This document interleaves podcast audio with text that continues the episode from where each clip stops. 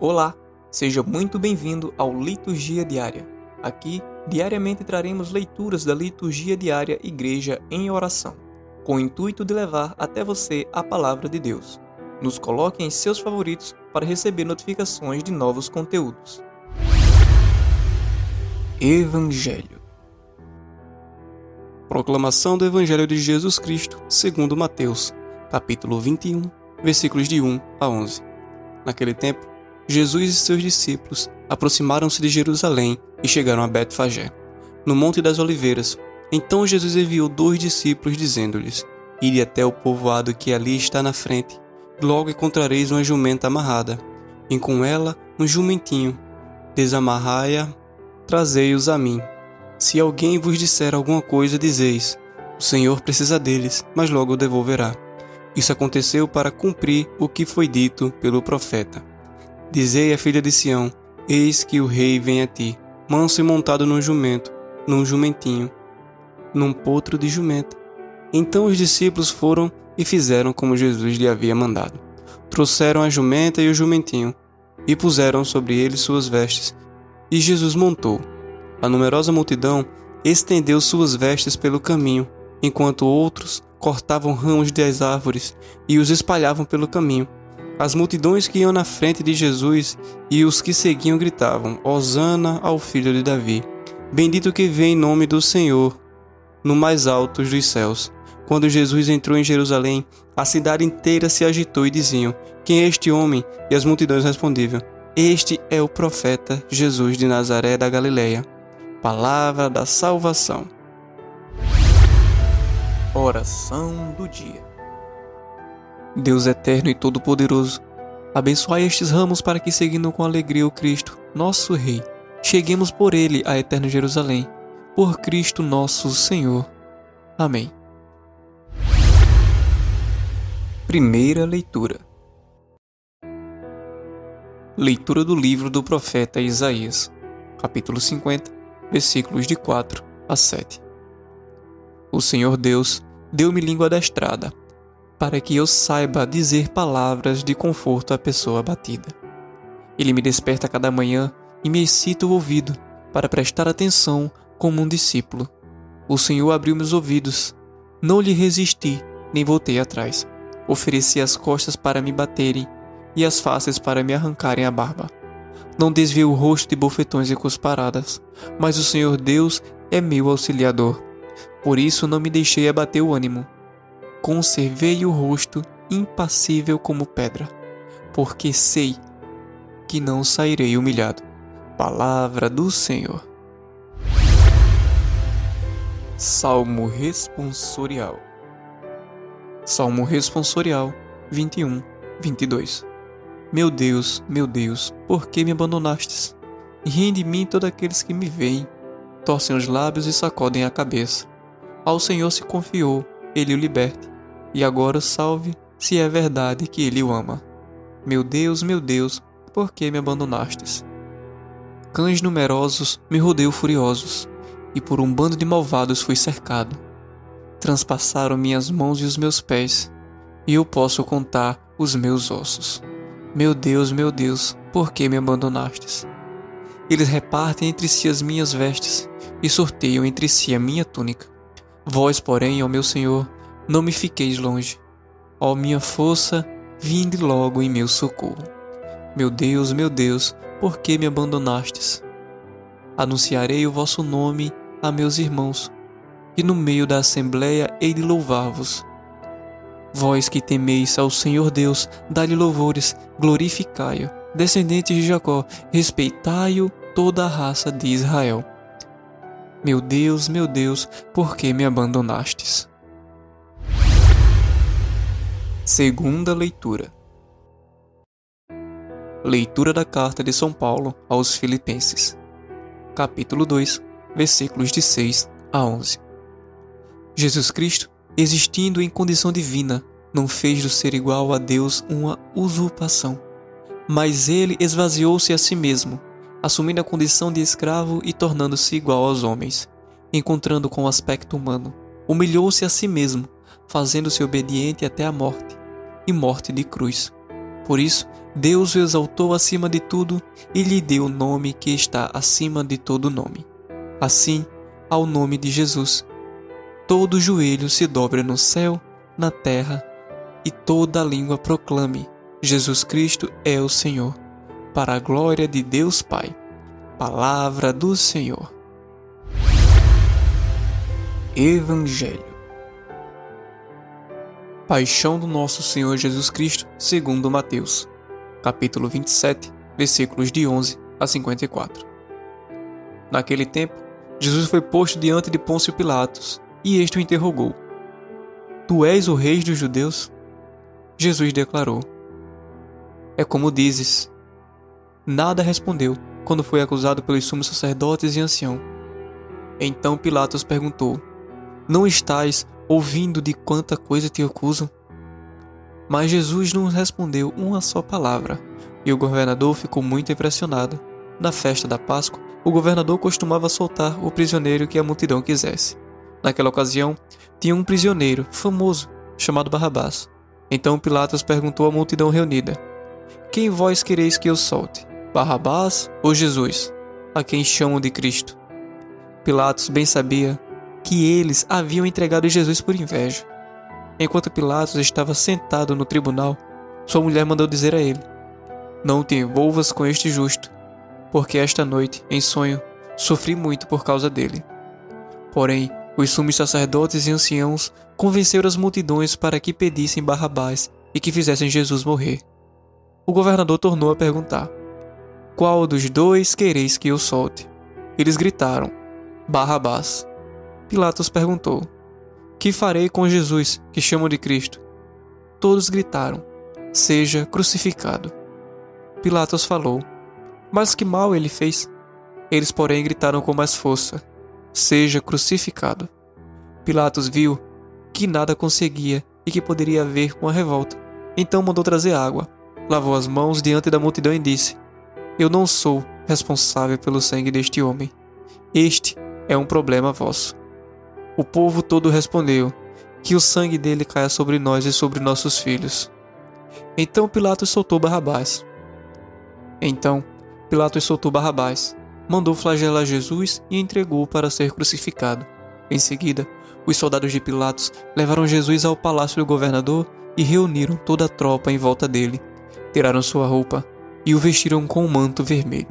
Depois teceram uma coroa de espinhos, puseram a coroa em sua cabeça e uma vara em sua mão direita. Então se ajoelharam diante de Jesus e zombaram, dizendo: Salve o Rei dos Judeus! Cuspiram nele e, pegando uma vara, bateram na sua cabeça. Depois de zombar dele, tiraram-lhe a roupa e o manto vermelho. De novo, o vestiram com suas próprias roupas. Daí o levaram para crucificar. Quando saíam, encontraram um homem chamado Simão, da cidade de Cirene, e o obrigaram a carregar a cruz de Jesus, e chegaram a um lugar chamado Gólgota que quer dizer lugar da caveira. Ali deram vinho misturado com fel para Jesus beber. Ele provou, mas não quis beber. Depois de o crucificarem, fizeram um sorteio, repartindo entre si as suas vestes. Ficaram ali sentados, montando guarda. Acima da cabeça de Jesus, puseram o motivo de sua condenação. Este é Jesus, o Rei dos Judeus.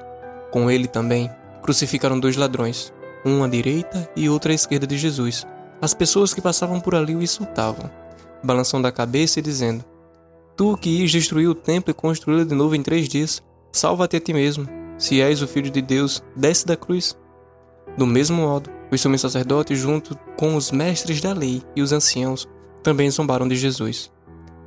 A outros salvou, a si mesmo não pode salvar. É rei de Israel. Desça agora da cruz e acreditaremos nele. Confiou em Deus, que o livre agora se é que Deus o ama, já que ele disse: Eu sou o Filho de Deus. Do mesmo modo, também dois ladrões que foram crucificados com Jesus o insultavam.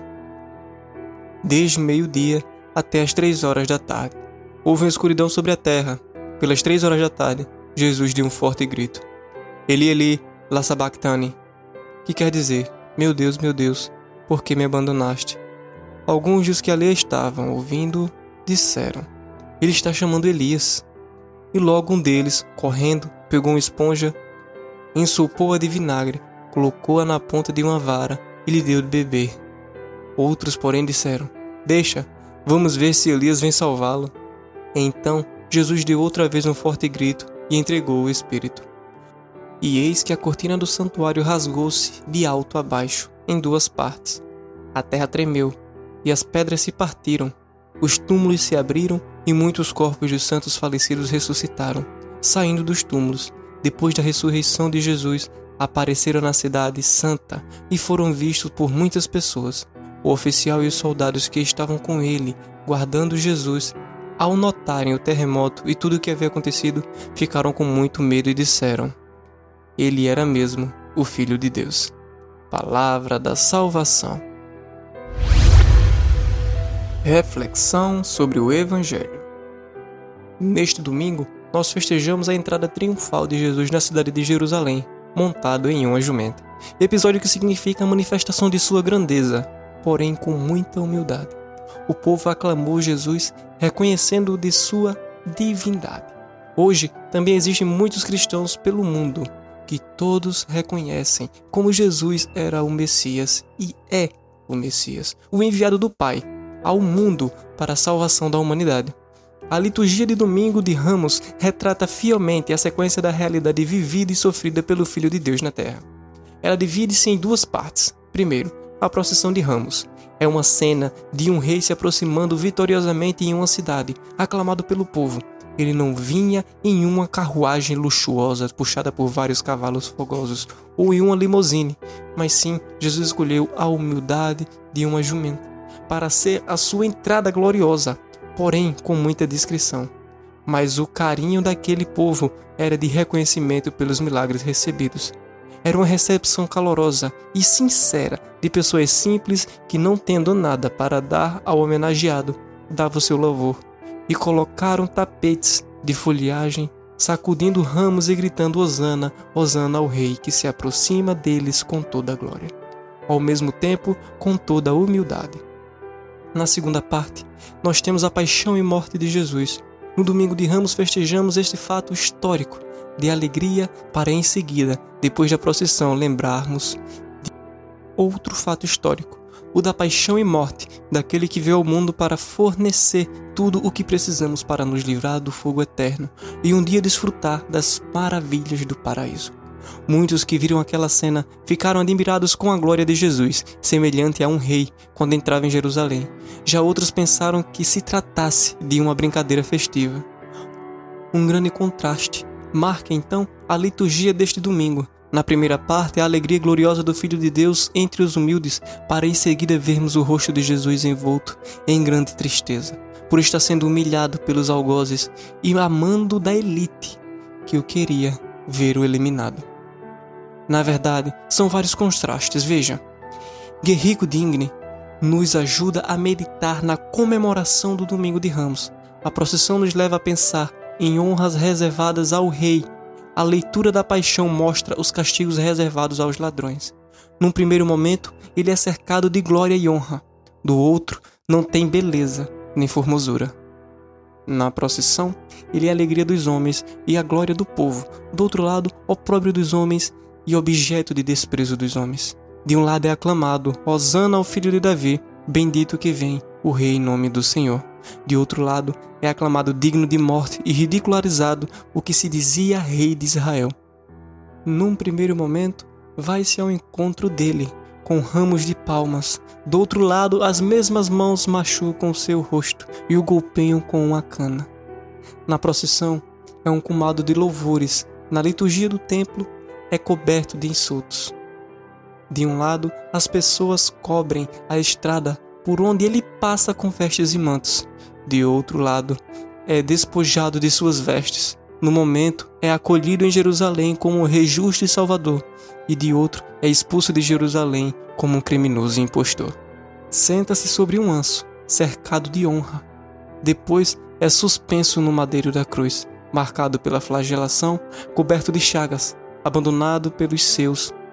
Se queremos, irmãos, seguir nosso caminho sem vacilar, tanto nos momentos felizes como nas adversidades, contemplemos o Senhor cercado de honra na procissão de ramos, coberto de ultrajes e de sofrimentos na paixão. Tal mudança de circunstâncias não mudou seus pensamentos. depois da procissão, da leitura e reflexão do segundo evangelho, nós lembramos a paixão do nosso Senhor Jesus Cristo, aquele que se entregou por nós, aquele que deixou que o matassem, aquele que morreu em oferenda ao Pai pelo perdão dos nossos pecados. Iniciemos a homilia pela traição de Judas, aquele que entregou Jesus aos soldados por 30 moedas. Muitos questionam, mas Jesus não era conhecido de todos, principalmente ao sumo sacerdote, doutores da lei e escribas, porque ele teria de ser entregue ou identificado por Judas. Sim, Jesus naquela altura de sua vida era conhecido por muitos, mas não para os soldados romanos que foram prendê-lo. Além disso, a prisão de Judas aconteceu à noite, e também tanto Jesus como os seus amigos os apóstolos se vestiam mais ou menos iguais. Portanto, era necessário que alguém, no caso Judas, mostrasse de alguma forma quem realmente era Jesus, para que não fosse preso o homem errado. No que os judeus estivessem preocupados em não matar outra pessoa inocente, mas sim porque eles estavam obcecados e determinados a prender Jesus e não outro e dessa forma foi entregue o inocente para ser condenado à morte de cruz. Hoje também, muitos inocentes são presos por engano, ou são mortos confundidos com outros que praticam alguma atrocidade, ou que não cumpriram os regulamentos do crime organizado. Antes de sua morte, Jesus e seus apóstolos comemoraram a Páscoa. Jesus criou a missa, a Eucaristia e o sacerdócio. A missa, porque aquele jantar foi a primeira missa realizada na Terra e que é repetida em todos os altares do mundo inteiro diariamente pelos sacerdotes e cristãos católicos. A Eucaristia, porque Jesus, tomando o pão em sua mão, abençoou, dizendo: Isto é o meu corpo. O sacerdócio, porque ele disse: Fazei isso em memória de mim, dando poder aos apóstolos de transformar o pão e vinho em seu corpo e seu sangue. Também disse em outro momento: Eis que estarei convosco até a consumação dos séculos. O que significa que aqueles primeiros padres seriam substituídos por outros até o fim dos tempos. Pedro o negou por três vezes. E você? E eu? Quantas vezes já negamos a Jesus? Não dá nem para contar, né? Negamos Jesus quando, não respeitando os seus ensinamentos, agimos de acordo com o nosso egoísmo, de acordo com o nosso instinto, de acordo com os ditames da carne, de acordo com o liberalismo, de acordo com a moda, de acordo com o consumismo, enfim, de acordo com o mundo. Negamos a Jesus quando temos vergonha de nos confessar cristãos diante dos homens e das mulheres, como fez Pedro, com medo de também ser preso e morto. Negamos Jesus quando não nos preparamos adequadamente para fazer um bom sermão, uma boa homilia, e confiando no nosso conhecimento próprio, nos aventuramos a falar algumas palavras de improviso, nos esquecendo que a catequese é a coisa mais importante da Santa Missa. Depois da Eucaristia, negamos Jesus quando pecamos, quando ignoramos o nosso irmão, quando o excluímos, quando discriminamos e etc. Jesus começou a ficar triste e angustiado e foi com os discípulos ao lugar chamado Getsemane para rezar também nós, por vezes, ficamos angustiados com alguma coisa que não está dando certo em nossa vida. Quando ficamos doentes, por exemplo, quando perdemos um ente querido, quando se aproxima a nossa hora, como foi o caso de Jesus, Deus e homem. E para nos dar o exemplo, Jesus, enquanto homem, se dirigiu ao Pai. Ele estava nervoso, pois enquanto Deus, ele sabia de tudo pelo qual iria passar. Enquanto homem, sentia uma tristeza mortal então Jesus lhe disse: Minha alma está triste até a morte. Ficai aqui e vigiai comigo. E foi assim que na cruz o Jesus homem sentiu-se abandonado pelo Pai nos seus minutos finais de vida e bradou: Meu Deus, meu Deus, por que me abandonaste? Muitos de nós também já nos sentimos abandonados por Deus por várias vezes na vida e acostumamos a perguntar: Por que, meu Deus? Meus irmãos, Precisamos confiar mais em Deus. Precisamos rezar mais. Aquele momento de angústia, assim como de desespero, Jesus, homem, experimentou, passou logo, enquanto que nós, pela nossa falta de fé e pela ausência de oração, podemos ficar dias angustiados e infelizes quando algo ruim nos acontece. Mas afinal, por que mataram Jesus? Esta é uma pergunta que paira o tempo todo em nossa mente. Daqueles que participam ou assistem à paixão de Cristo. Acontece que naqueles tempos, na Galiléia, lugar de gente explorada e marginalizada, para a qual a missão de Jesus se tornou, de fato, uma boa nova, a qual trazia, junto com suas ações e palavras, a libertação dos oprimidos, dos humilhados, dos deixados de lado. E esse trabalho de conscientização atraiu sobre a pessoa de Jesus a ira dos poderosos e injustos. Jesus estava atrapalhando os seus negócios tão lucrativos. Para entender melhor isso, é importante aqui nos reportar a realidade política, econômica e social porque passava a sociedade do tempo de Jesus. Além da invasão romana, aquela sociedade e os cristãos da Galiléia estava sofrendo o ataque ou a invasão dos bandidos que fizeram uma verdadeira tomada de Jerusalém. Aconteceu que os pequenos proprietários rurais, que perderam suas terras pelos altos impostos e pela improdutividade gerada pela infertilidade do ano sabático, que o segundo o judaísmo era um ano sem plantar. E a isso convém acrescentar os altos juros cobrados pelos saduceus, os quais emprestavam dinheiro. Esses pequenos proprietários rurais, revoltados, passaram a assaltar em grupos. Eles se escondiam nas cavernas e assaltavam principalmente as caravanas romanas. E num trabalho semelhante ao de Robin Hood, eles repartiram todo o produto do roubo com os excluídos. Por isso, os chamados bandidos contavam com o apoio e a simpatia do povo faminto e explorado pelos ricos proprietários de terras entre eles os sumos sacerdotes e doutores da lei.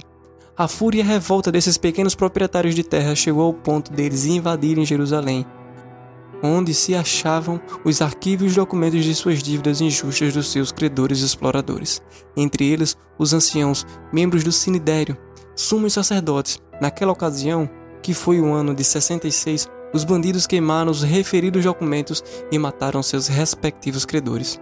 Barrabás era um desses chamados bandidos, e desse modo o povo que foi insuflado pelos líderes religiosos que a lei gritava para que Jesus fosse crucificado, escolheu para ser libertado Barrabás em vez de Jesus. Jesus então condenado no lugar de Barrabás, condenado e morto como se fosse um bandido, e até crucificado entre dois deles, numa manifestação da prepotência da elite judaica, que arrolou o poder romano para concretizar aquela chacina, ou a morte de um inocente, ou o qual foi condenado exatamente por ser justo, por defender os pobres da exploração dos poderosos e injustos líderes religiosos. O ladrão Dimas, Jesus perdoou no seu momento final na cruz. Na realidade, não era um assassino cruel e sanguinário, mas sim um daqueles chamados bandidos, que naquela companhia de outros agricultores revoltados reclamava, apesar de forma violenta, os seus direitos de ter suas terras de volta e uma vida com abundância. Jesus foi preso à noite, por isso era necessário alguém, que no caso foi Judas, para indicá-lo aos soldados romanos que vieram prendê-lo. A morte de Jesus já estava decretada pelas autoridades religiosas. Só restava apenas pegá-lo. Por isso mesmo, Jesus só ficava em Jerusalém durante o dia. À noite dormia fora da cidade. Ele bem sabia que entre os discípulos havia um traidor. Assim se explicava o aspecto clandestino da ida de Judas à noite a uma casa da cidade para celebrar a Páscoa. Jesus é a vida que nasce da morte. No mundo inteiro, a repetição diária da celebração da paixão do Senhor na Santa Missa é necessária e indispensável para nos fazer entender o que significa a vitória do derrotado, o sucesso do fracassado, a glória da humilhação e a vida que nasce da morte. A morte de Jesus, portanto, não ocorreu por acaso, mas é resultado de um plano diabólico de morte arquitetado pelos líderes religiosos e políticos para anular a sua ação libertadora. Porém, nada disso adiantou. Jesus ressuscitou e está vivo no meio de nós, assim como suas ideias e sua boa nova o Evangelho, que continua vivo em nosso meio até o dia de hoje, fertilizando as nossas mentes para semearmos o amor de Deus e a conscientização entre os próprios oprimidos. E você, meu irmão? Vá, faça o mesmo, mas lembre-se, tudo isso vai passar. E este foi mais um Liturgia Diária. Não esqueça de nos favoritar. Espero você na próxima.